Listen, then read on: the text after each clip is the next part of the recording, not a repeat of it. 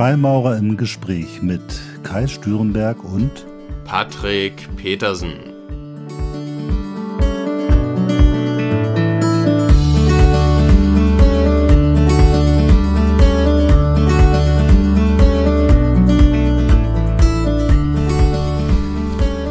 Herzlich willkommen zu einer neuen Folge von Freimaurer im Gespräch. Hallo Patrick. Hallo Kai, hallo an die Zuhörer und heute mal wieder eine Folge zu zweit. Ja, finde ich total gut. Äh, also ich finde es auch mal total schön mit den Gästen, aber äh, ich freue mich auch sehr, dass wir uns heute mal wieder zu zweit einem Thema widmen. Und das Thema der heutigen Folge ist das Thema Vertrauen. Ja, großes Thema bezieht sich, denke ich, direkt auf, auf mehrere Lebensbereiche, sowohl beruflich als auch partnerschaftlich, freundschaftlich, natürlich auch freimaurerisch unter Brüdern ein großes Thema.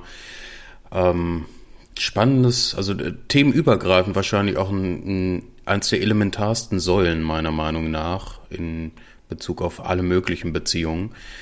In welchem Kontext ist Vertrauen für dich am, am wichtigsten? Also ich äh, finde Vertrauen total wichtig und ich habe gelernt, wenn man so ganz ohne Vertrauen leben muss, dann ist das sehr, sehr anstrengend. Also ich finde es wichtig, in, also in allen Lebensbereichen zumindest irgendwo hier und da Menschen zu haben, denen ich wirklich vertrauen kann, denen ich mein Herz ausschütten kann, wo nichts passiert. Aber ich muss sagen, im Laufe meines Lebens ähm, habe ich dann nicht nur gute Erfahrungen mitgemacht. Wie war das bei dir? Ja, bei mir natürlich auch. Ähm, alleine im partnerschaftlichen Bereich könnte man da oder könnte ich da Bücher drüber schreiben. Ähm, auch im freundschaftlichen Bereich ähm, immer mal wieder. Und da rennst du auch direkt bei mir offene Türen ein, weil ich habe so ein bisschen das Gefühl, dass die meisten Menschen, vielleicht auch viele Zuhörer, da mit Vertrauen mal ein Thema hatten in der Vergangenheit auf die eine oder andere Art und Weise und ich habe das Gefühl, Vertrauen ist so ein bisschen so ein Kontinuum. Ähm, auf der anderen Seite steht eventuell Naivität. Also ähm, ich weiß nicht, ob es so ist. Ich habe auch bewusst nicht äh, in die Tiefe recherchiert, aber es fühlt sich subjektiv so an, dass zu viel Vertrauen oft ähm, ein Synonym ist für Naivität. Wie siehst du das? Denkst du, dass ähm, Naivität so ziemlich das negative Gegenteil ist von Vertrauen oder würdest du sagen, ähm, zu viel Vertrauen schadet nie? Ja, das, äh, nee, das würde ich auf keinen Fall unterschreiben. Also zu viel Vertrauen schadet auf jeden Fall. So rum. Das ist vielleicht ein wenig pessimistisch formuliert, aber ich denke, man muss schon äh, ein wenig vorsichtig sein mit dem Thema. Also ich glaube, wenn jemand grundsätzlich sagt, ich vertraue jedem, egal, und ich vertraue auch jedem meine Geheimnisse an, der wird in vielen Lebenssituationen damit in Probleme kommen. Ich glaube, das funktioniert und es hat auch noch nie funktioniert. Ich glaube, das ist keine, kein Phänomen der heutigen Zeit. Ich denke, das hat noch nie funktioniert. Ja, spannendes. Ich, ich glaube, das ist oftmals genau ähm, die Herausforderung. Viele reden dann ja auch von einem Gottvertrauen oder einem Urvertrauen. Dann redet man von zwischenmenschlichen Vertrauen.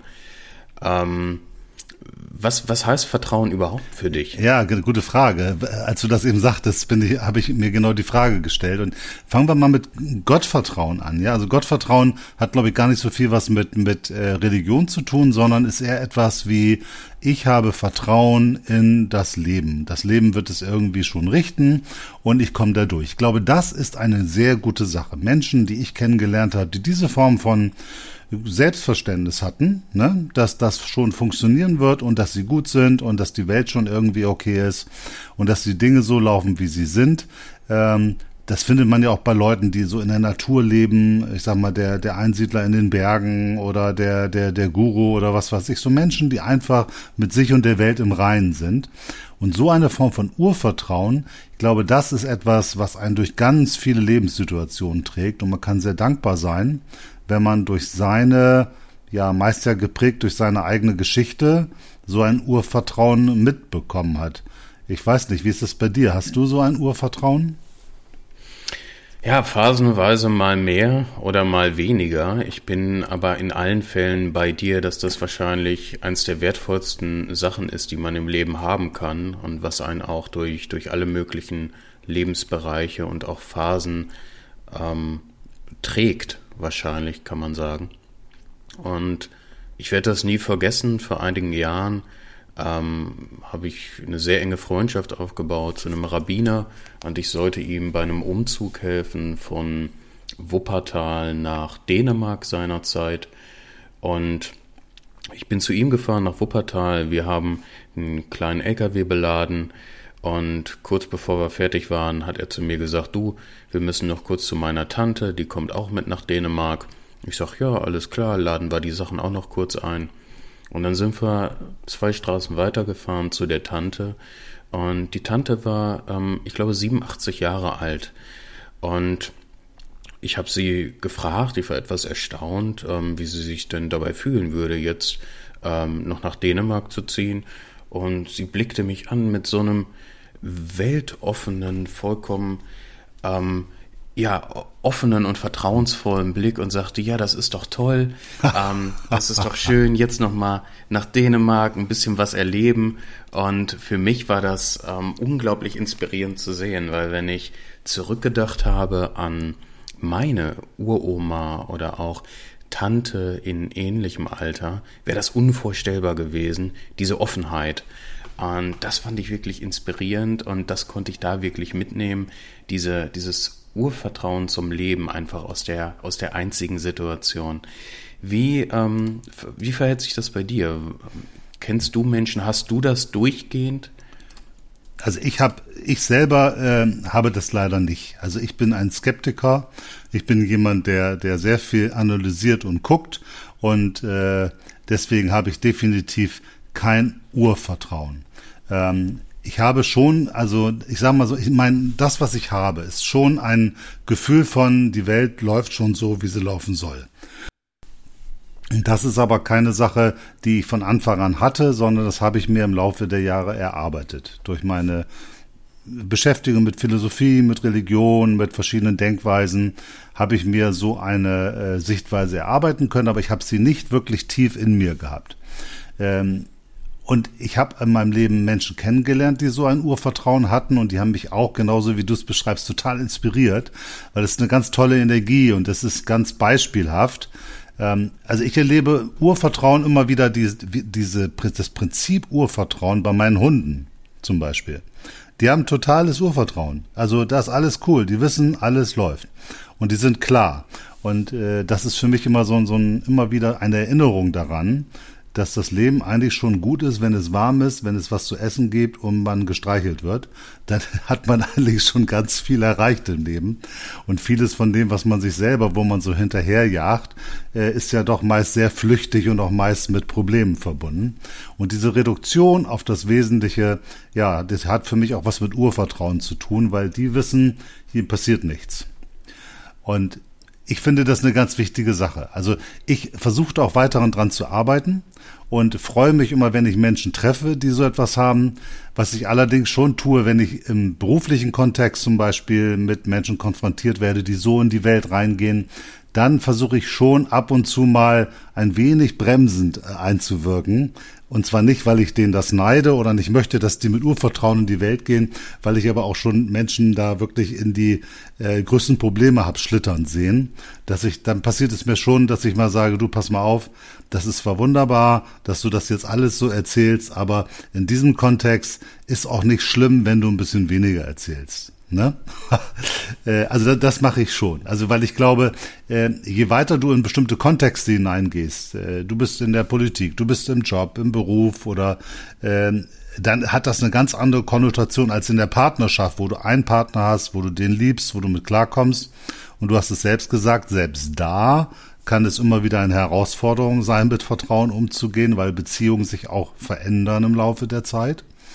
Und dann kann es eben sein, dass das, was du jemand mit vollem guten Herzen erzählst, in einem anderen Kontext irgendwie dann sich dann doch gegen dich wendet. Man, hast du solche Erfahrungen auch gemacht? Ja, also was ich definitiv unterschreiben kann, ist, dass ich persönlich auch beim Thema Vertrauen im beruflichen Kontext am vorsichtigsten bin. Ja. Das ähm, hat sich bewährt, sage ich mhm. mal so. Im partnerschaftlichen Bereich bin ich da tatsächlich eher andersrum unterwegs. Da übe ich mich da drin, mich jedes Mal aufs Neue wieder, ich sag mal, mein Vertrauen ein Stück weit mehr zu verschenken, als zu investieren. Mhm. Das heißt, ähm, ich glaube, es ist bei vielen Menschen so, einschließlich bei mir, dass irgendwann vielleicht die erste große Liebe da war oder ähm, auch im elterlichen Kontext schon, im familiären Kontext und dieses Vertrauen irgendwann mal gelitten hat. Und ich glaube, es ist eine intuitive Reaktion und mit Sicherheit auch sehr klug von uns auf unbewusster Ebene als Menschen, sich dann zu denken, oh, im Kontext der Liebe, das tat weh, das möchte ich vermeiden, dass das so nochmal passiert, diese Form von Schmerz, und machen dann als Folge davon zu. Mhm. Und ich glaube deshalb, dass das ein Stück weit weise oder, oder klug ist, weil es natürlich seinen Zweck erfüllt. Man schützt sich vor dem Leid ein Stück weit, aber, und das ist natürlich die Kehrseite, die damit einhergeht, man schützt sich auch vor den positiven Effekten, die das Öffnen oder die das Vertrauen mit sich bringt. Das heißt, ich vergleiche das immer so ein bisschen mit einem, einem Fußgänger, der im Straßenverkehr angefahren wurde und sich als Folge dessen denkt, so, ähm, sowas möchte ich nicht nochmal erleben, ich bleibe jetzt nur noch zu Hause. Natürlich bewahrt er sich potenziell vor weiteren Unfällen im Straßenverkehr, aber was nimmt er sich alles da draußen in der Welt und wie viel weniger nimmt er am Leben teil? Ähm, das ist natürlich ein bisschen ein ähm, ja, sehr generalisiertes Beispiel. Mit Sicherheit macht es an der einen oder anderen Stelle Sinn, auch da Vertrauen ein Stück weit aufzubauen. Aber generell versuche ich tendenziell im beruflichen Kontext eher einen Schritt langsamer zu machen und im partnerschaftlichen Kontext ähm, schon eher einen Schritt schneller zu gehen, gerade in Bezug auf das Kennenlernen. Ja, ich glaube, das ist auch ganz wesentlich. Also ich glaube, für Beziehung ist Vertrauen essentiell. Weil wenn du da nicht Vertrauen verschenkst, und ich finde das richtig, du sagtest verschenken und nicht investieren. Also in, nicht im Sinne von, ich tue da was rein, da kommt was zurück, sondern ich gebe einfach Vertrauen rein. Wenn du das nicht tust, hast du gar keine Chance, irgendwas zurückzubekommen und du hast auf jeden Fall keine Chance auf eine wirklich tiefe Beziehung weil dann eiert man umeinander rum, lernt sich nicht wirklich kennen, kann sich nicht wirklich verstehen. Das ist, glaube ich, genau wie du sagst, das ist das Risiko, das man eingehen muss, wenn man eine echte, tiefe, glückliche Beziehung haben will, dann muss man Vertrauen da einbringen, verschenken. Ich glaube, das, das ist echt relevant. Und ich habe das auch viel erlebt, Menschen kennengelernt, die aufgrund schlechter Erfahrungen dann Probleme haben, aber dann auch dadurch, dass sie das Vertrauen nicht mehr verschenken, auch solche Probleme vermeiden, aber auch keine tiefen Beziehungen mehr führen. Und ich glaube, das ist ein ganz schlechter Deal. Also äh, das scheint mir nicht klug. Also ja, ich glaube, man muss da jedes Mal wieder neu reingehen. Okay, ich gehe hier eine neue Beziehung ein und das kann gut sein, dass mein Vertrauen enttäuscht wird. Das ist der Deal und vielleicht passiert es aber auch nicht. Definitiv. Also das es hat ja auch was mit Mut zu tun dann, sich jedes Mal wieder zu öffnen. Aber ich denke auch, gerade im zwischenmenschlichen, privaten Bereich ist das der Schlüssel, weil ich kenne wenige Menschen, wenn ich, wenn ich überhaupt einen kenne, der von sich aus Überzeugung sagen kann, dass er eine gewisse Enttäuschung im Kontext der Liebe nie hatte oder im Kontext von Vertrauen. Und für mich ist das immer so, als wenn, gerade wenn sich zwei Menschen kennenlernen, die vielleicht ledig sind, als wenn sich zwei Menschen hinter so einem Vorhang verstecken und immer nur ganz vorsichtig ein Stück weit hinter dem Vorhang hergucken, um den anderen so zu sehen, wie er ist, sich aber gleichzeitig noch verstecken aus Angst davor, verletzt zu werden. Und das ähm, schützt, wie gesagt, auf gewisse Art und Weise. Es macht den ganzen Kennenlernprozess aber auch natürlich extrem langsam und extrem schwierig, weil unter Umständen dauert es ein Jahr, bis beide mal hinter ihrem Vorhang hervorgekommen sind und erkennen dann, dass der Gegenüber vielleicht gar nicht der Mensch ist, mhm. den man sich vorgestellt hat. Und gerade da gehe ich gerne in Vorkasse, in der Psychologie gibt es ein Wort, das heißt Reziprozität. Ne, das ist auch der Gedanke von ähm, Werbegeschenken zum Beispiel. Man, man gibt etwas kostenlos, ohne Hintergedanken, ähm, bekommt dann aber oftmals auch wieder etwas zurück, einfach weil man etwas gegeben hat und das Gegenüber das Gefühl hat, eventuell etwas zurückgeben zu müssen. Ja, und das hat sich im, im partnerschaftlichen Kontext auch bewährt. Je mehr oder je offener ich mich gezeigt habe, auch desto umso verletzlicher, umso weiter hat sich mein Gegenüber geöffnet und umso schneller und intensiver wurden oftmals die Beziehungen. Genau, bei, bei dem Beispiel, was du sagst, das Werbegeschenk, ist es allerdings intendiert. Ich gebe das, damit ich was zurückbekomme. Und das hattest du vorhin ja auch nochmal anders gesagt. Und ich glaube, das ist auch ein, eine wichtige Entscheidung oder Unterscheidung. Ähm, man sollte an das, was man gibt, nicht gleich etwas koppeln, was man zurückbekommt, weil dann ist es nicht mehr nur noch halb so viel wert, das, was man gegeben hat. Definitiv, korrekt. Ja. Also im beruflichen Kontext finde ich das, wie gesagt, sehr auch schwierig. Ich komme ja aus Bremen, weißt du ja. In Bremen ist ja eine Hansestadt und da gibt es den Begriff des hanseatischen Handelns. Ne, das hatte früher eine äh, ganz starke Bedeutung, also ein Wert, der gesellschaftlich anerkannt war und wenn man gegen den verstoßen hat, hatte das gesellschaftliche Konsequenzen. Das hat heute natürlich nicht mehr diesen Wert, aber dennoch gibt es diese Tradition noch. Und äh, ich hatte das, werde ich nie vergessen, äh, dann hatte ich mal, äh, es wird lange, lange her, da war ich sehr jung und dann habe ich im Süddeutschen ein Business gemacht und dann sagte er zu mir, ja, aber kann ich mich ja noch auf Sie verlassen? Und da habe ich zu ihm gesagt, na ja, ich bin Hanseat, selbstverständlich, ich gebe ihm mein Wort. Und dann sagte er, na, das ist ja nichts wert. und das war für mich so, so, so eine total, das habe ich nicht verstanden, weil ich ihm sagte, hallo, äh, ich gebe Ihnen mein Wort. Und das war ich, wie gesagt, äh, Mitte 20. Und da war ich natürlich noch ein bisschen grün hinter den Ohren. Ähm, und ich habe natürlich verstanden, warum der das da gesagt hat. Äh, das, also heute kann ich das nachvollziehen. Aber trotzdem, ich habe ganz viele positive und auch negative Erfahrungen gemacht im Jobkontext, auch in anderen Kontexten. Und dennoch ähm, versuche ich immer wieder mit Vertrauen auch auf die Menschen zuzugehen. Und ich habe auch gelernt, dass wenn man grundsätzlich den Leuten zeigt, dass sie einem vertrauen können, weil man verbindlich ist, weil man sagt, ich mache das und dann macht man das auch, weil man sagt, wenn du das tust, mache ich jenes und das passiert dann auch. Und äh, wenn man sagt, ich erzähle das dem und dem oder ich erzähle das dem nicht, wie auch immer. Wenn man also konsequent handelt und die Leute das merken, dann gibt es immer mal wieder den Fall, dass man auch enttäuscht wird. Aber auf die Sicht, und ich bin mittlerweile 56, da kann ich schon über eine gewisse Sicht oder eine Zeitspanne äh, reden. Auf die Sicht bewährt sich das, wenn die Leute wissen, also wenn der das sagt, dann kann man grundsätzlich davon ausgehen, dass er es auch so macht.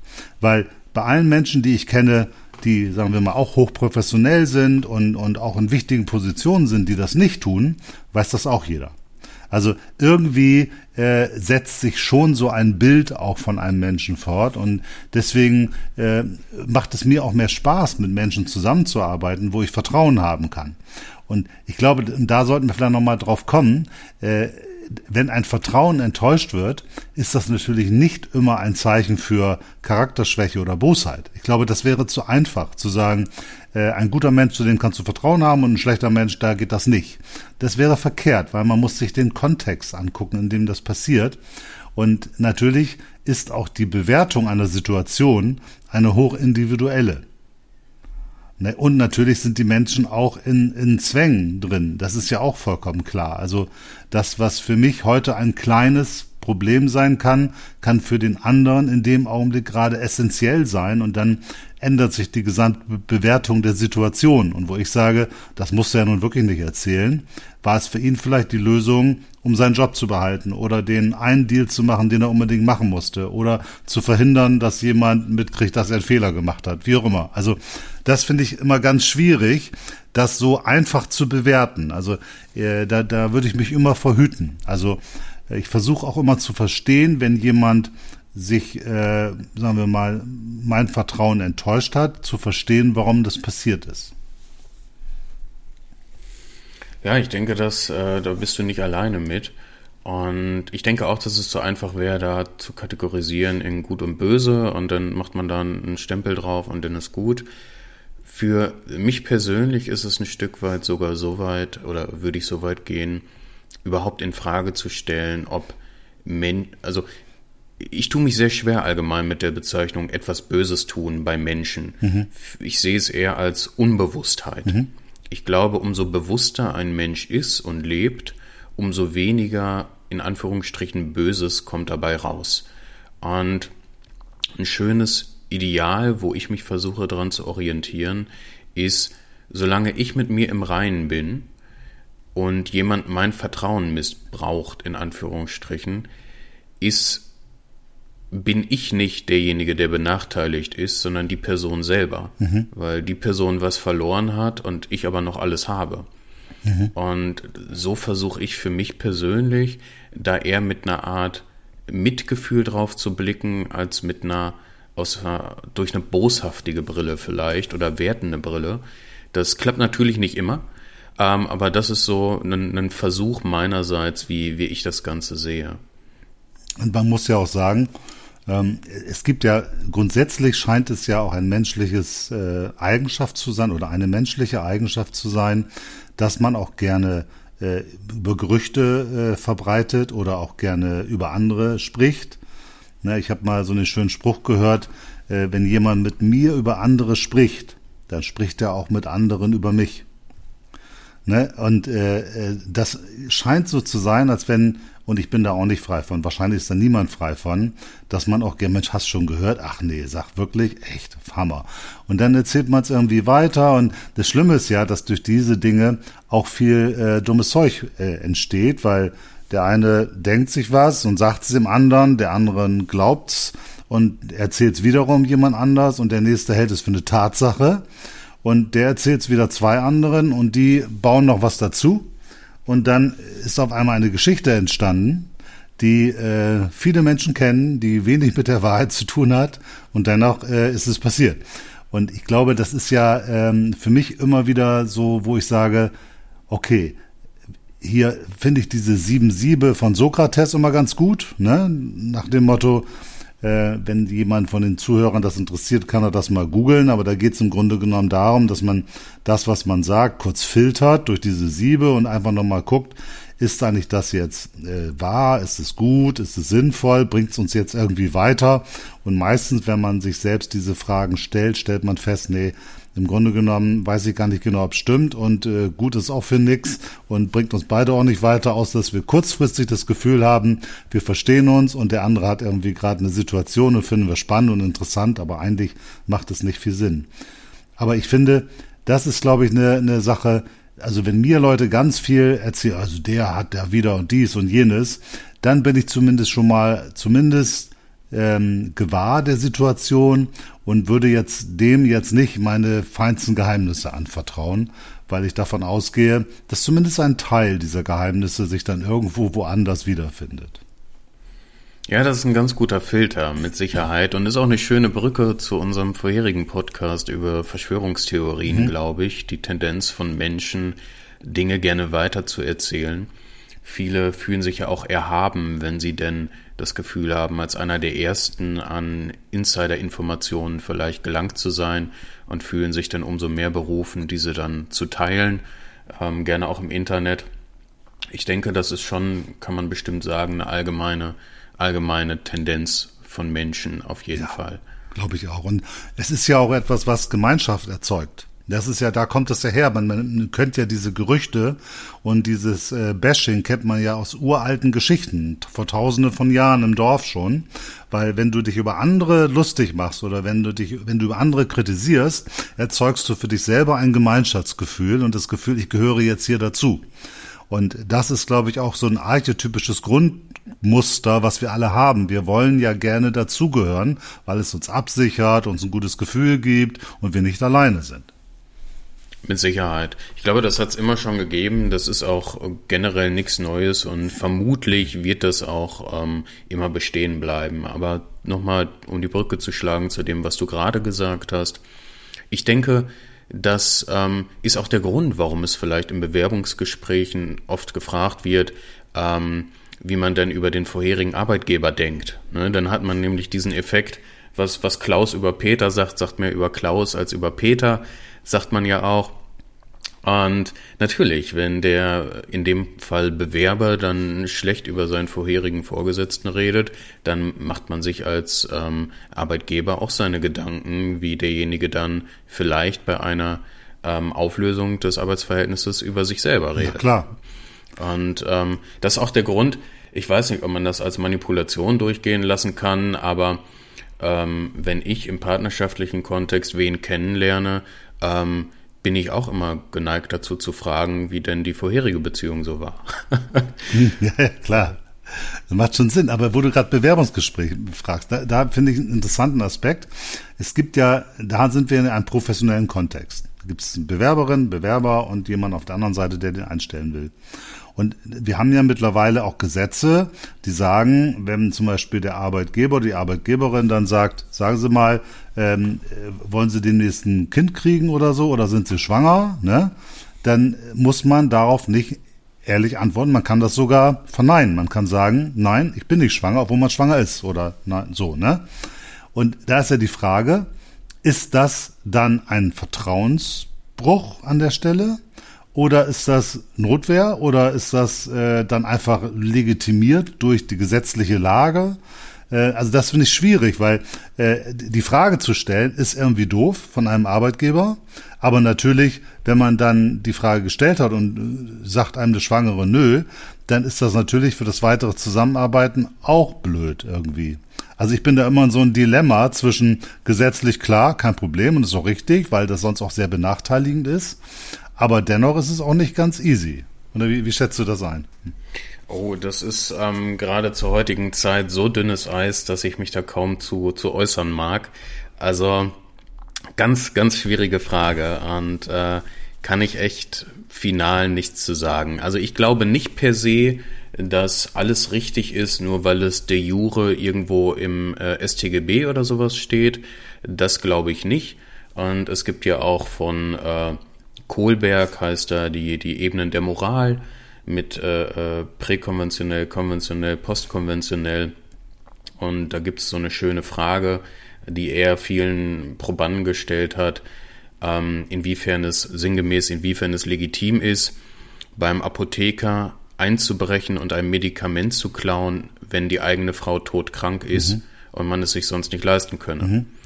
Und ähm, ja, das sind dann Fragen, ähm, da muss, glaube ich, am Ende ist da jeder sein eigener Richter und muss die Fragen mit sich selbst ausmachen. Denn natürlich ist es juristisch gesehen falsch, aber ähm, inwieweit das dann richtig ist oder nicht richtig, da sind wir, glaube ich, am Ende äh, mit uns alleine gestellt und müssen das auch für uns alleine äh, uns am Ende des Tages noch ins Spiegel schauen können und wissen, ähm, handle ich im besten Gewissen und Gewissen oder eben nicht. Finde ich sehr schwierig. Also auch auf die Frage hingesehen kann ich final nichts zu sagen. Ich bin natürlich bei dir. Ähm, das eine ist das Gesetzliche, aber das Vertrauensverhältnis wird definitiv angeknackst. Und ich glaube, als Arbeitgeber ähm, würde ich denn auf jeden Fall auch ähm, äh, vielleicht eher darauf gucken, ob die Frau nochmal einen Fehler macht, wenn sie im ersten Gespräch mich schon angelogen hat. Ja, da hast du vollkommen recht. Aber es ist natürlich total gut, dass es heutzutage solche Möglichkeiten gibt und rechtliche Rahmenbedingungen, die dafür sorgen, dass gerade Frauen eben nicht benachteiligt werden. Ich finde, es ist aber auch immer eine Frage ja, der Fragen, die man stellt. Also wenn man Vertrauen aufbauen will, wenn man eine Vertrauensbasis schaffen will, dann muss man auch überlegen, ist die Frage, die ich da stelle, eigentlich genau dazu geeignet? Schafft sie Vertrauen oder bringt sie mein Gegenüber in eine schwierige Situation? Und ich finde, das ist auch wichtig. Also auch die Frage gehört zum Vertrauen dazu. Ich fand das wichtig, was du gesagt hast, dass eben Moral und Ethik auch eine ganz individuelle Frage sein kann. Das unterscheidet sich von so einem klassischen Moralbegriff, der gesellschaftlich gebildet wird, im Sinne von, das ist Moral und das ist gut und das ist schlecht, sondern dass es gerade in solchen schwierigen Fragen eben doch eine individuelle Frage ist und man sich selbst damit auseinandersetzen muss, was man machen muss oder nicht. Und ich merke, da, das hängt natürlich auch ganz viel mit der Prägung zusammen. Also ich habe immer noch so eine, so eine ganz starke Über-Ich-Funktion. Das heißt, wenn ich äh, versucht bin, die Unwahrheit zu sagen, dann habe ich dann starkes, äh, starken Widerstand in mir und fühle mich sehr schlecht. Und äh, ich bin nicht sicher, ob der, ob das bei allen gleich ausgeprägt ist, so ein Gefühl. Aber ich halte es für, für sehr wichtig, dass man an diesem Wert schon früh versucht zu arbeiten und den auch versucht herzustellen. Also ich finde es ganz gefährlich, wenn man das erlebt man ja manchmal auch medial, wenn dann irgendjemand die Unwahrheit sagt, so im, im professionellen Kontext, dass man sagt, na ja, der musste sich auch professionell verhalten oder so. Das finde ich total schlimm, weil äh, wenn jemand lügt oder die Unwahrheit sagt, ist das erstmal nie gut. Das gibt, kann Gründe dafür geben, dass er das tut und das kann auch irgendwo nachvollziehbar sein, aber trotzdem sollte man es nie per se als professionell betrachten, sondern immer als das, was es ist. Letztendlich ist es die Unwahrheit. Oder? ja, also ich, ich ähm, eine Unwahrheit in einen Zusammenhang mit Professionalität zu bringen, liegt mir auch sehr fern. Also ähm, verstehe ich überhaupt nicht. Und ich glaube auch, dass wir da ähnlich sind, ähm, was das Über-Ich betrifft. Wo ich mir nicht sicher bin, ist, ob das, wenn es sehr extrem ausgeprägt ist, erstrebenswert ist. Mhm. Also ich kann mir vorstellen, dass äh, Freud hat ja von diesem Instanzenmodell gesprochen, das Es, so ein bisschen das Animalische, dann das, das, das Ich oder das Ego als ausgleichende Instanz und dann das kritische Über-Ich gegebenenfalls. Also ähm, platt kann man vielleicht sagen, das Es denkt sich, oh toll, eine Schokotorte, das Über-Ich denkt sich, ich sollte äh, vielleicht ein paar Pfund abnehmen und das äh, äh, Ich denkt sich dann, Mensch, ähm, vielleicht ein halbes Stück ungefähr. Und ich glaube, weder ein zu übertriebenes Es, zu übertriebene animalische Aspekte machen einen vielleicht zu triebhaft mhm. und vielleicht ähm, zu intuitiv, zu wenig weitsichtig. Und ein zu extremes Über-Ich könnte ich mir vorstellen, zumindest merke ich das an, an mir selber, machen einen vielleicht ein Stück weit zu analytisch, zu, zu rational und dadurch vielleicht ein Stück weit manchmal zu wenig flexibel oder intuitiv. Ja. Ähm, ich denke, so die Harmonie zwischen beiden ist schon vielleicht was Erstrebenswertes, aber, und da weiß ich nicht, inwieweit ist das meine, durch die, meine extremen über-ich verzerrte Brille, aber natürlich ist für mich persönlich Moral und Ehrlichkeit ein unglaublich hoher Stellenwert, was auch der Grund dafür ist, warum ich das im Außen dann wahrscheinlich gerne verurteile, mhm. wenn äh, wer aus einer Leichtigkeit heraus das anders handhabt. Ja, und ich glaube, die Schwierigkeit ist ja auch wirklich, was ist eigentlich äh, ein Vertrauensmissbrauch oder was ist eigentlich unwahr?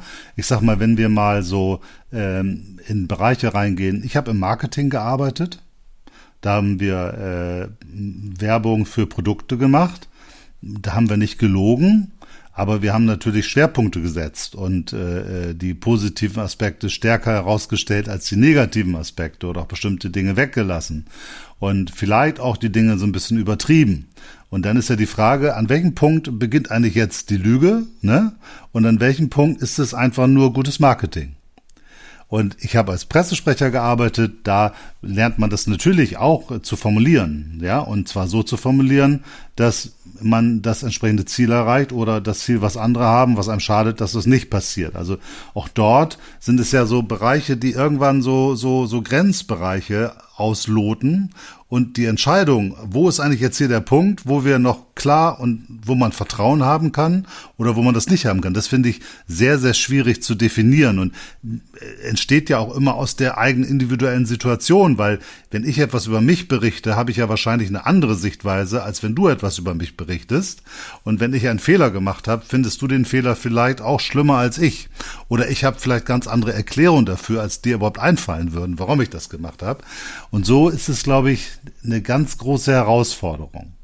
Und ich merke das immer, wenn man so drüber nachdenkt, äh, ich habe das letzte gehört, man muss doch eigentlich ein Vertrauen haben, auch in Politik. Dann finde ich das auch wichtig, dass man grundsätzlich das Vertrauen hat, dass, dass Menschen da sind, die verantwortungsvoll umgehen und versuchen, das Richtige zu tun. Aber auch da ist natürlich jeder Politiker auch ein Individuum und hat neben seiner großen Allgemeinverantwortung, auch eine individuelle Verantwortung gegenüber seiner Familie, sich selbst, seiner Situation, äh, seiner Partei, seiner Fraktion, wie auch immer. Und das auch das ist ein, ein Spannungsfeld, in dem man sich zwischen äh, ich bin ein Heiliger und ich bin ein Professioneller. äh, in diesem Spannungsfeld muss man sich, sich finden. Und das ist eine große Herausforderung. Und ich muss sagen, mir haben dabei die Freimaurerei, um jetzt dieses Thema mal hier anzuschneiden, hat mir da immer sehr, sehr geholfen, weil ich dadurch schon ein offenes Bekenntnis zu bestimmten Werten abgegeben habe, die mir auch wichtig sind, die mir etwas bedeuten und wo ich schon immer versucht habe und auch versuche, mein Handeln und das, was ich tue, daran zu messen, an diesen Werten. Und das ist schon ein Korrektiv, was mir hilft, ähm, ja, da, da in der Balance zu bleiben. Und ich sehe so gesellschaftlich, da ja es nur sehr wenige Freimaurer gibt und vielleicht auch nicht jeder Freimaurer das so 100 Prozent ernst nimmt und Kirche solche Werte ja immer weiter abnehmen an Bedeutung, frage ich mich, haben wir noch genügend Wert, Stärke, Wert, Energie oder Kraft in der Gesellschaft, dass so etwas funktioniert, also dass Menschen sich an irgendetwas orientieren können? Oder kommt es eigentlich dazu, dass man sich nicht daran orientiert, was richtig ist oder was man glaubt, richtig zu sein, sondern dann doch drüber nachdenkt, wo kriege ich die meisten Likes und wo, wie habe ich den größten Erfolg? Also weiß ich nicht. Haben wir noch genug Werte in der Gesellschaft? Ja, also die beiden Sachen, die du jetzt als letztes angesprochen hast, die lassen sich, also die heben sich ein bisschen gegenseitig auf für mich, weil ähm, ich bin davon überzeugt, dass ganz viele, die durch ihre Brille betrachtet professionell agieren, aus durch eine andere Brille betrachtet vielleicht unmoralisch agieren, ohne selbst die Überzeugung zu sein, dass sie etwas Falsches tun. Also ähm, von daher stellt sich für mich definitiv die Frage, auch die du vorher gestellt hast, wann ist Unwahrheit quasi professionell und wann geht das eine in das andere über? Also ich erinnere mich daran, ich habe vor einigen Jahren für mehrere Unternehmer gearbeitet, die Millionen Umsätze gemacht haben im Bereich Online-Marketing. Ähm, einige werden bekannt sein, andere, andere werden nicht bekannt sein. Und einer davon, der hat Kurse verkauft, ähm, die darum gingen, wie man sich selbst digital mit seinem Unternehmen aufstellt. Die gingen los so bei 2.000, 3.000 Euro. Und ähm, ich sollte da eine Zeit lang Telefonvertrieb für machen, habe ich gemacht. Wie es oft im vertrieblichen Kontext so ist, gab es einen wunderbaren Telefonleitfaden. Die sind natürlich dann auch super ausgearbeitet. Und eines Tages hatte ich eine Frau da dran. Ich weiß nicht mehr genau ihren Namen, nennen wir sie Lisbeth, Anfang 70. Und die hat mit mir telefoniert und ich bin dann den Telefonleitfaden abgegangen, sinngemäß, Mensch, Lisbeth, ähm, was möchtest du damit erreichen? Und dann hat sie erstmal angefangen zu träumen und von ihren Wünschen und Zielen zu berichten. Und ich habe sie gefragt, Mensch, und ähm, wie wird sich das anfühlen, wie, wie das halt so läuft im Vertrieb? Und Natürlich wollte sie am Ende unbedingt dieses Produkt haben, wie sie ihr ähm, Hobby in dem Fall digitalisiert und damit gegebenenfalls Geld verdient. Und Lisbeth bekam eine Rente, eine kleine. Es klang erstmal nicht so, als hätte sie großen Reichtum irgendwie noch auf der Bank liegen. Und ich habe ihr gesagt, Mensch, ich schicke ihr ein paar Unterlagen zu, soll sie mal durchschauen. Und Lisbeth hat mich gefragt, wie öffnet man denn eine E-Mail? So, und der Kurs ging, ne, wie gesagt, vierstelliger Bereich über Digitalisierung. Das war alles online. Naja, Telefongespräch war vorbei und ich habe dann einen sehr erfolgreichen, befreundeten Unternehmer von mir angerufen und habe gesagt, du, ich habe mit Lisbeth telefoniert, Lisbeth ist Anfang 70, ich soll dir für einen vierstelligen Bereich einen Digitalisierungskurs verkaufen im Bereich ähm, Online-Digitalisierung im weitesten Sinne die hat es nicht hinbekommen, eine Mail zu öffnen. Ich kann dir das so nicht verkaufen. Da antwortet er, ja, aber doch natürlich kannst du das. Und ich sage, ja, aber das, die, die wird das doch niemals hinbekommen, das, das hört man doch. Und er antwortete, guck mal, Patrick, stell dir vor, du hast einen Werkzeugladen und da kommt jetzt jemand rein, der hat zwei linke Hände. Und der will Werkzeug kaufen für 2.000, 3.000 Euro. Willst du ihm das verkaufen? Ich sage, naja, wenn du mich so fragst, vielleicht schon, vielleicht kann er es lernen? Und er sagt, ja, ich meine, sagt er, wer bist du, das zu urteilen? Wer bist du, urteilen zu können, ob sie das nicht erreichen kann? Wer bist du, zu sagen, ob sie nicht vielleicht einen pfiffigen Neffen hat, der ihr dabei helfen kann? So, und da kamen wir wirklich auch philosophisch an einen Punkt, wo es für mich diese eben von dir angesprochene Grenze komplett verschwommen ist. Mhm. Ich wusste nicht, bin ich jetzt zu moralisch, weil ich ihr das nicht verkaufen kann? Oder bin ich ein schlechter Verkäufer? Denke ich vielleicht sogar durch ihren Kopf und bewerte sie, was dann auch wieder falsch wäre aus meiner Sicht? Oder ist das einfach nur richtig, was ich tue und ich sollte es ihr nicht verkaufen? Und das Interessantere war, der Bekannte, der erfolgreiche Unternehmer, den ich angerufen hat, der hat das nicht aus einer manipulativen, reißerischen, kaltblütigen Art und Weise gesagt, sondern aus Überzeugung. Mhm. Der war davon überzeugt, dass das richtig ist, was er sagt. Und das sind wirklich, also da rennst du bei mir offene Türen ein. Die Grenze ist wirklich unglaublich schwammig und mit Sicherheit Potenzial noch für eine eigene Podcast-Folge. Ja, glaube ich auch. Das ist, das sollten wir uns auch nochmal nähern, weil ich finde das auch schwierig. Ich habe Menschen kennengelernt, die haben immer versucht, das Richtige zu tun, haben viel Unheil dabei angerichtet. Äh, und einfach weil sie genau solche Dinge falsch interpretiert haben, das müsste der wissen, das müsste der nicht wissen, wie auch immer, das kann man dem nicht zumuten. Und in dieser äh, großen Verantwortung aber Leuten Chancen verbaut haben oder Leute wo reingerissen haben. Gleichzeitig habe ich Menschen kennengelernt, die, wo ich sage, okay, der ist ja irgendwie schon ein bisschen skrupellos. Die waren aber so authentisch, ne? Also ich erinnere mich mal an einen äh, Chef, den ich gehabt habe, wo ich gesagt habe, sag mal, das ist doch jetzt echt nicht gut, was du da machst. Und äh, der sagte, du, weißt du, also Moral ist für mich keine Kategorie. So, äh, bedeutet mir nichts.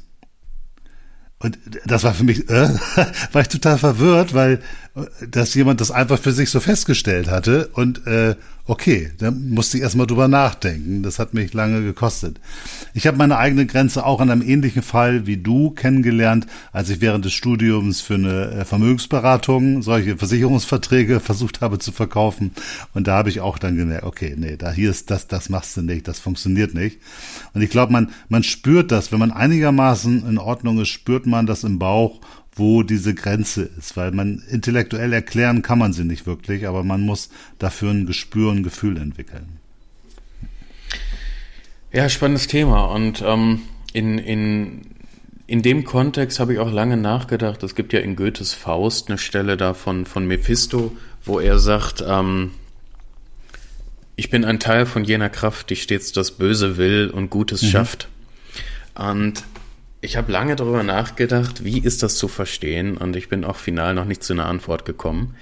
Aber ist in dem Kontext vielleicht auch nochmal eine spannende Frage. Ja, genau. Und das, das, wir merken ja auch in diesem Gespräch, ist nicht so einfach. ne? Also äh, wir selber, ich weiß nicht, wie es bei dir ist, aber ich gehe davon aus, dass du auch schon mal die Unwahrheit gesagt hast oder auch Dinge getan hast, die nicht cool waren. Ich kann das für mich definitiv so behaupten. Ähm, aber da sind wir nicht besser oder schlechter als wahrscheinlich jeder andere auch. Und wer das behauptet, dass er selber nie irgendwas Schlechtes getan hat, da ist die Wahrscheinlichkeit groß, dass er entweder die Unwahrheit sagt oder sehr unreflektiert ist. Ne, das ist so. Lass uns doch mal den, den Blick rüber zu werfen äh, in, in die Loge. So bei uns als Freimaurer. Wir sagen, wir haben in der Loge mit unseren Brüdern und auch darüber hinaus einen Raum des Vertrauens weil wir miteinander vereinbart haben, was ich in der Loge erzähle, geringt nicht nach außen, was ich einem Bruder anvertraue, sagt er auch nicht weiter. Äh, und das finde ich auch ehrlich gesagt einen ganz wichtigen Aspekt. Also beides. Einerseits das persönliche, bilaterale Vertrauen, aber auch das Vertrauen unter Freimaurern, dass ich weiß, wir reden miteinander hier und das, was wir hier machen, das geht nicht raus. Das ist ja eine der Grundprinzipien auch von uns Freimaurern, dass genauso wie es bei uns nicht von Bedeutung ist, welche Position man in der Welt hat, ob man reich oder arm ist oder was man für ein Mensch ist, sondern es geht nur darum, äh, ja, doch, es geht darum, was für ein Mensch man ist und nicht darum, was man an materiellen Gütern oder sonst für einen Status hat. Und gleichzeitig sagen wir dieses Vertrauen, dass wir im Kerzengespräch oder in anderen Situationen miteinander reden können, uns anvertrauen können und wissen, da passiert nichts. Und nun, wissen wir aber auch, dass das auch in der Freimaurerei nicht zu 100 Prozent funktioniert, weil dort gibt es manchmal äh, gibt es die unterschiedlichsten Charaktere, es gibt auch mal Streits und es gibt auch Missgunst, es gibt auch Ehrgeiz oder ähnliche Dinge, auch davon sind wir nicht frei. Und da ist es natürlich besonders schwer. Und ich frage mich dann immer, äh, muss man das deswegen so wie in der Arbeitswelt sagen, nee, komm, du bist hier, musst schon vorsichtig sein mit dem, was du machst? Oder muss man das in der Loge wie in der Beziehung sehen und sagen, nee, ich tue hier was rein und das ist, ich bin vertrauensvoll. Wie würdest du das einschätzen? Ja, schwierig, schwierig. Also generell tendiere ich dazu, unter Brüdern auch ähnlich wie im partnerschaftlichen Kontext ähm, mit dem Vertrauen in Vorkasse gehen zu wollen. Alleine, weil man ähm, eben nicht umsonst in einer Bruderschaft ist, dieselbe Initiation durchlaufen hat, ähnliche Werte vertritt. Und was hätte ich noch von der Freimaurerei außer mein eigenes Erleben, wenn ich nicht daran glaube, dass meine Brüder ähnliche Werte vertreten? Aber gleichzeitig ist es natürlich genauso wie du sagst, dass wir alles nur Menschen sind und natürlich machen auch ähm, Neid, Missgunst und die von dir angesprochenen ähnlichen ähm, Eigenschaften auch vor Brüdern nicht halt. Am Ende hilft da, glaube ich, nur das, das eigene Bauchgefühl vielleicht und dass man individuell auf sein Gegenüber guckt. Ich glaube, das ist äh, das Einzige, woran man sich vielleicht dann am Ende festhalten oder woran man sich orientieren kann, anstatt vielleicht einen Dogma über die ganze Sache zu spannen und dann ähm, zu allem, mit allen Informationen hausieren zu gehen oder sich vor allem zu verschließen. Wie, wie handhabst du das denn bisher in der Praxis? Also ich versuche auch oder ich habe erstmal einen grundsätzlichen Vertrauensvorschuss, den ich jedem Bruder gegenüber äh, mitbringe, weil er Freimaurer ist weil er die gleiche Initiation durchlebt hat und weil er sich zu den Werten bekannt hat. Und ich habe auch das gute Gefühl, dass wenn ich jetzt jemand etwas aus meinem profanen Leben in der Loge anvertraue, dass das nicht zurück ins profane Leben kommt. Das äh, habe ich und da bin ich auch ein Stück weit dogmatisch. Und ich finde es auch wichtig, dass so etwas auch äh, als freimaurischer Wert ernst genommen wird. Also ich bin auch finde, wenn jemand etwas, was er in der Loge erfährt, nach draußen trägt, das finde ich äh, ein, ein, ein freimaurisches Fehlverhalten, mit dem man ernsthaft umgehen muss. Genauso wie ich in der wirklichen Welt ein großer Freund von, von Werten bin, die man auch äh, formuliert. Also ich bin kein Freund von Geiz ist geil und super, der ist da Millionär und super, sondern ich bin ein großer Freund davon zu sagen, der Mensch hat sich auf Kosten anderer bereichert und das ist nicht gut. Das finden wir nicht toll. Also so ein gesellschaftliches Framing im Sinne von jemand, der Gutes tut, der ehrlich ist, der, der vernünftig äh, agiert, das ist ein Wert, das ist toll, der ist cool, der ist bewundernswert, der ist ein Vorbild. Und jemand, der äh, sich auf Kosten anderer bereichert, der ist es eben nicht. Der ist auch nicht cool. Und ich finde, so ein Framing ist wichtig und so ein Framing ist auch in der Freimaurerei wichtig, dass man sagt, wer gegen grundsätzliche Vereinbarungen und Konventionen der Freimaurerei an der Stelle verstößt, ähm, und zum Beispiel dann Dinge weiterträgt nach draußen, ähm, das ist äh, eine üble Sache und das muss, damit muss man umgehen. Äh, innerhalb der Loge ist natürlich schwieriger, weil da passiert es natürlich auch, und ich glaube, das ist gar nicht so oft, dass jemand sagt, ah, da hat mir jemand was erzählt, das erzähle ich jetzt weiter. Ähm, und ich will den damit schaden. Das mitnichten. Das gibt es sicherlich in Einzelfällen auch. Aber ich glaube, viel gefährlicher oder viel äh, ähm, spannender wird's doch da, wo ich etwas erfahre von meinem Bruder und mich einem anderen Bruder mitteilen möchte, weil ich mir vielleicht Sorgen um den Bruder mache. Oder weil ich ihn um Rat fragen möchte, weil ich sage, Mensch, hast du denn vielleicht eine Lösung dafür? Dann habe ich ja auch einen Bruder, dem ich vertraue, ein weiteres Vertrauen geschenkt. Und dann habe ich, glaube ich, noch nichts Schlimmes getan. Nun kann es aber sein, dass der sagt, ah, das ist ja interessant, da muss ich doch mal mit meinem anderen Bruder drüber sprechen. Dann sind wir schon bei drei Brüdern. Ne? Und hier hat noch keiner den anderen verraten wollen oder irgendwas aussprechen wollen oder dem anderen schaden wollen, sondern alle waren eigentlich noch gut miteinander. Im Sinne von, Mensch, wir wollen ja das Problem lösen und wollen dem Bruder helfen. Also wir sind in einem vertrauensvollen, guten, freimaurischen, brüderlich-schwesterlichen Umgang miteinander. Und dennoch äh, wird diese Geschichte immer breiter. Ne? Der Bruder hat Schulden, so. Und der weiß nicht, ob sein Laden überleben wird. Ne? Und dann wird diese Geschichte wird immer größer und irgendwann verdreht es sich, weil man das so nur so halb vergessen hat. Der Bruder ist schon insolvent und der ist pleite. Ne? Dann erzählt der nächste, oh Moment, der ist pleite, kann der überhaupt noch seine Logenbeiträge bezahlen? Da müssen wir mal im Beamtenrat drüber reden, wie wir damit umgehen.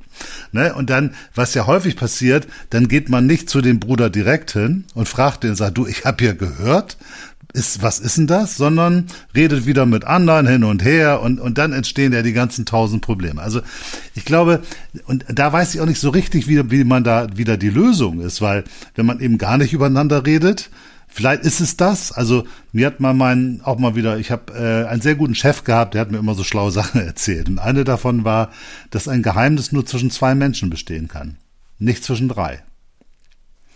Und da ist was Wahres dran. Also ich glaube, wenn man ein echtes Geheimnis hat, dann kann man das nur mit einem Menschen teilen. Und wenn man es mit einem weiteren Menschen teilt, dann hat man es einfach nicht mehr im Griff. Hm. Hm. Aber wie macht man es jetzt? Ne? Also wie geht man damit um? Ich glaube, das hat ganz viel mit der eigenen Verantwortung auch der Brüder und Schwestern zu tun, dass man eben wirklich eher weniger erzählt als mehr und dass man nach Möglichkeit vor allem nicht über Dritte redet. Ich glaube, das ist, glaube ich, ganz, ganz wichtig, sondern dass, wenn man etwas wissen möchte, dass man mit dem Brüder selber redet. Das ist ja auch der Kern der Loge, weil da habe ich ja die Brüder vor Ort und es geht ja darum, miteinander das, die Loge zu leben. Und ich glaube, wenn man irgendwie das Gefühl hat oder irgendwas komisch ist, dann macht es immer Sinn, selber mit dem Bruder zu reden. Damit schafft man die meisten Missverständnisse aus der Welt, weil der Einzige, der einem wirklich sagen kann, wie es einem geht und wie die Situation ist, ist der Bruder selbst. Ja. Also ich denke, wir sind uns äh, alle einig, wahrscheinlich auch der Großteil der, der Zuhörer, dass es da ähm, ein Stück weit natürlich auf die Intention ankommt und dass jeder sich, wenn er Geheimnisse von Brüdern erfährt, ähm, sehr achtsam in sich selbst horchen sollte und gucken, wenn er da mit einem Dritten drüber redet, ist das vielleicht ein Stück weit Sensationsgier, mhm. ist das vielleicht ein Stück weit Neid, ist das Missgunst oder ist das vielleicht aufrichtig und hilfesuchend? Mhm. Sprich, ähm, was ist die eigentliche Intention dahinter? Ähm, nichtsdestotrotz denke ich auch, wäre es ein schöner Ansatz, wenn man aus einer guten Position heraus darüber, vielleicht aus Gründen des Hilfesuchens, mit wem Dritten, mit einem weiteren Bruder darüber mhm. reden möchte, dass man den Bruder, den es betrifft, vorher darauf anspricht. Ja, genau, das ist eine gute Idee. Das ist ein guter Ansatz. Ich glaube, das, das ist das Beste, weil die meisten Dinge, die entstehen, entstehen nicht durch Bosheit, sondern entstehen gut gemeint äh, und, und, und dennoch äh, bewegen sich die Dinge. Und da muss man natürlich auch in so einer äh, Gruppierung wie der Freimaurerei, die ja in sich auch geschlossen ist. Das ist ja, die hat ganz eigene Themen und ganz eigene Dynamiken innerhalb der Loge, über die verschiedenen Logen, über die Großlogen, über die unterschiedlichen Lehrarten. Auch dort sind wir ja nicht frei von Vorurteilen, was die andere, jeweils andere Lehrart angeht. Ne, da äh, gibt's immer wieder Dinge, wo man sagt, die, die anderen da. Und ich glaube, wir müssen uns da, das finde ich auch wichtig, dass wir uns in der freimaurischen Arbeit da Mühe geben und darüber reden und auch so eine Sensibilität entwickeln für jegliche Form von Vorurteil. Also wenn es darum geht, naja, das ist ja bei uns, ist das ja super und bei den anderen ist das ja doof, dass man da nicht in so einem genau Schulterklopf, super, genau, sondern dass man dann sagt, oh, Moment, stopp, jetzt fangen wir gerade an, über andere herzuziehen. Und eigentlich haben wir da gerade Vorurteile äh, und wir manifestieren noch diese Vorurteile. Wir zeigen das unseren jungen Brüdern, den Lehrlingen, dass wir diese Vorurteile haben. Die, die werden stärker und größer und wir laden sie vielleicht noch auf, weil wir einen Bruder kennen, der da äh, in der anderen Lehrart ist, der irgendwie komisch ist. Ne? Also und dann zeigen, siehst du das alle so. Also auch wir müssen, glaube ich, ganz stark daran arbeiten, dass wir uns auch gegenseitig so ein Regulativ sind. Und ich glaube, wenn wir als Freimaurer sagen, wir wollen an unserem Charakter arbeiten, wir wollen uns selber erkennen, wir wollen uns reflektieren und wir wollen anders sein als die profane Welt. Wir wollen schon äh, uns Mühe geben, nicht irgendwie doof zu sein. Dann finde ich, müssen wir uns auch gegenseitig dabei helfen. Und das natürlich dann nicht einfach. Äh, und wir sollten auch lernen, wenn uns jemand sagt, du, pass mal auf, ich glaube, du rennst da gerade mit Vorurteil durch die Gegend, äh, dass man dann nicht sagt, oh, was willst du denn jetzt? Sondern dass man sagt, danke dir, äh, das war mir gar nicht aufgefallen, stimmt, hast recht. Und wenn wir uns so ein Regulativ geben, ich glaube, das kann auch die, die, das macht dann auch ein Stück weit den Wert der Loge und des Vertrauens untereinander aus, dass wir wissen, das ist ein Bruder oder eine Schwester, die sagt das jetzt nicht, weil sie sich uns gegenüber besser fühlen will oder uns schlecht machen will, sondern sie gibt uns einfach nur einen Spiegel und sagt, frag dich da nochmal eben kurz, ist das gerade cool? Und dann ist die nächste Aufgabe, dabei nicht selbstgerecht zu werden. Das ist die nächste Herausforderung. Also sind wir eigentlich in einer Kaskade von, von Herausforderungen und Aufgaben. Aber ich denke, eigentlich haben wir uns als Freimaurer auch das Ziel gesetzt, solche Herausforderungen anzunehmen. Definitiv. Und auch da ist es natürlich wieder ein Stück weit, glaube ich, die Intention, die mitschwingt. Mhm. Also ich kann von meiner Seite natürlich ähm, auch aus eigener Erfahrung sagen, dass es mir durchaus leichter fällt, Kritik anzunehmen, wenn ich merke, das ist wirklich äh, gut gemeint und die Kritik kommt ähm, als Ratschlag für mich und äh, anstatt dass die Kritik, äh, Kritik kommt zu seinen eigenen Gunsten, weil er sich selbst ähm, höher stellen will oder ähm, darüber identifiziert, dass er durchgehend mehr Wissen hat in verschiedenen Bereichen. Ähm, sich anzunehmen, erstmal offen zu sein für Kritik, ist, denke ich, elementar wichtig. Und ähm, auch da gibt's natürlich dann solche und solche. Und das ist auch wieder eine Herausforderung für sich, da unterscheiden zu können. Aber ich glaube, da hat man, wie du vorhin gesagt hast, so, einen, so einen inneren Kompass, so ein, so ein Gefühl für dann einfach. Ne? Ja, das glaube ich auch. Und ich glaube, es ist wichtig, wir haben ja im Grunde genommen im Ritual äh, das Ritual gibt uns schon Hinweise, genau auf diese Dinge zu achten und bestimmte Dinge zu tun, bestimmte nicht zu Dinge zu tun. Nicht so, wie es vielleicht in anderen Ritualen ist oder in so einem christlichen System, wo man ganz klare Regeln hat, die man jetzt befolgen muss, sondern die Freimaurerei ist individuell. Sie gibt dir Anregungen, um für dich diese Grenze herauszufinden und für dich deinen eigenen Maßstab zu finden, an dem du dein Handeln dann spiegeln kannst. Und ich finde es wichtig, und das glaube ich, das machen wir noch nicht immer ausreichend, dass man diese Hinweise im Ritual nochmal bewusst macht. Und nochmal sagt, es geht wirklich darum, das ist jetzt nicht irgend so ein Spruch oder irgend so ein Satz da in Altdeutsch, sondern das ist wirklich so gemeint. Und äh, ich finde es ganz wichtig, das auch im täglichen Umgang miteinander zu spiegeln. Äh, dass man einfach sagt, sag mal, wenn wir jetzt hier gerade so miteinander sprechen, ist das so, wie das Ritual das uns, sagen wir mal, vorgibt und ist das so, wie wir uns als gute Freimaurer dabei auch gut fühlen? Oder machen wir da gerade was verkehrt? Und so schwer das ist, ne, also das äh, kann gerade in einer emotionalisierten Situation durchaus schon, schon anspruchsvoll sein, scheint mir das total wichtig zu sein, dass wir uns immer wieder gegenseitig in dem Gefühl, dass wir alle nicht perfekt sind, dass wir alle am Arbeiten sind, aber dass wir uns gegenseitig helfen und ein Spiegel sind, diesen Ansprüchen ein Stück weit näher zu kommen. Das fände ich, finde ich wichtig für die Freimaurerei. Ja, das ist definitiv so und ist wahrscheinlich ein, ein, wunderschönes Ideal. Daran sollte man sich orientieren und ich denke, da kann jeder auch auf sich selbst blicken. Und ähm, da haben wir alle irgendwie ein Stück weit Wachstumspotenzial noch, uns äh, da weiterzuentwickeln. Ich glaube, wir alle haben ein Stück weit mit unserem Ego zu ringen, ein Stück weit. Ähm, und äh, denken dann insgeheim vielleicht doch, ach Mensch, komm, das, das hättest du dir verkneifen können, anstatt im ersten Moment auf uns selbst zu blicken. Aber ich denke, das ist der richtige Weg. Das, da sollte es lang gehen, ja. Also, wir haben festgestellt, Vertrauen ist eine schwierige Sache, aber auch eine wichtige Sache. Und äh, mit dem, je älter man wird, je mehr Erfahrung man macht, desto besser lernt man seine eigenen Grenzen kennen. Man lernt auch die Menschen um sich herum besser einzuschätzen, weiß, äh, wo man Vertrauen anbringen kann. Aber wenn man in das Leben kein Vertrauen investiert, dann kriegt man auch keins zurück und dann ist das Leben ziemlich arm.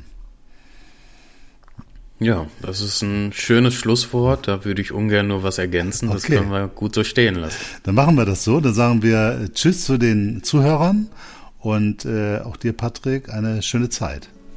Ja, tschüss auch von mir an die Zuhörer. Tschüss auch an dich, Kai, und bis zur nächsten Folge. Ciao. Tschüss.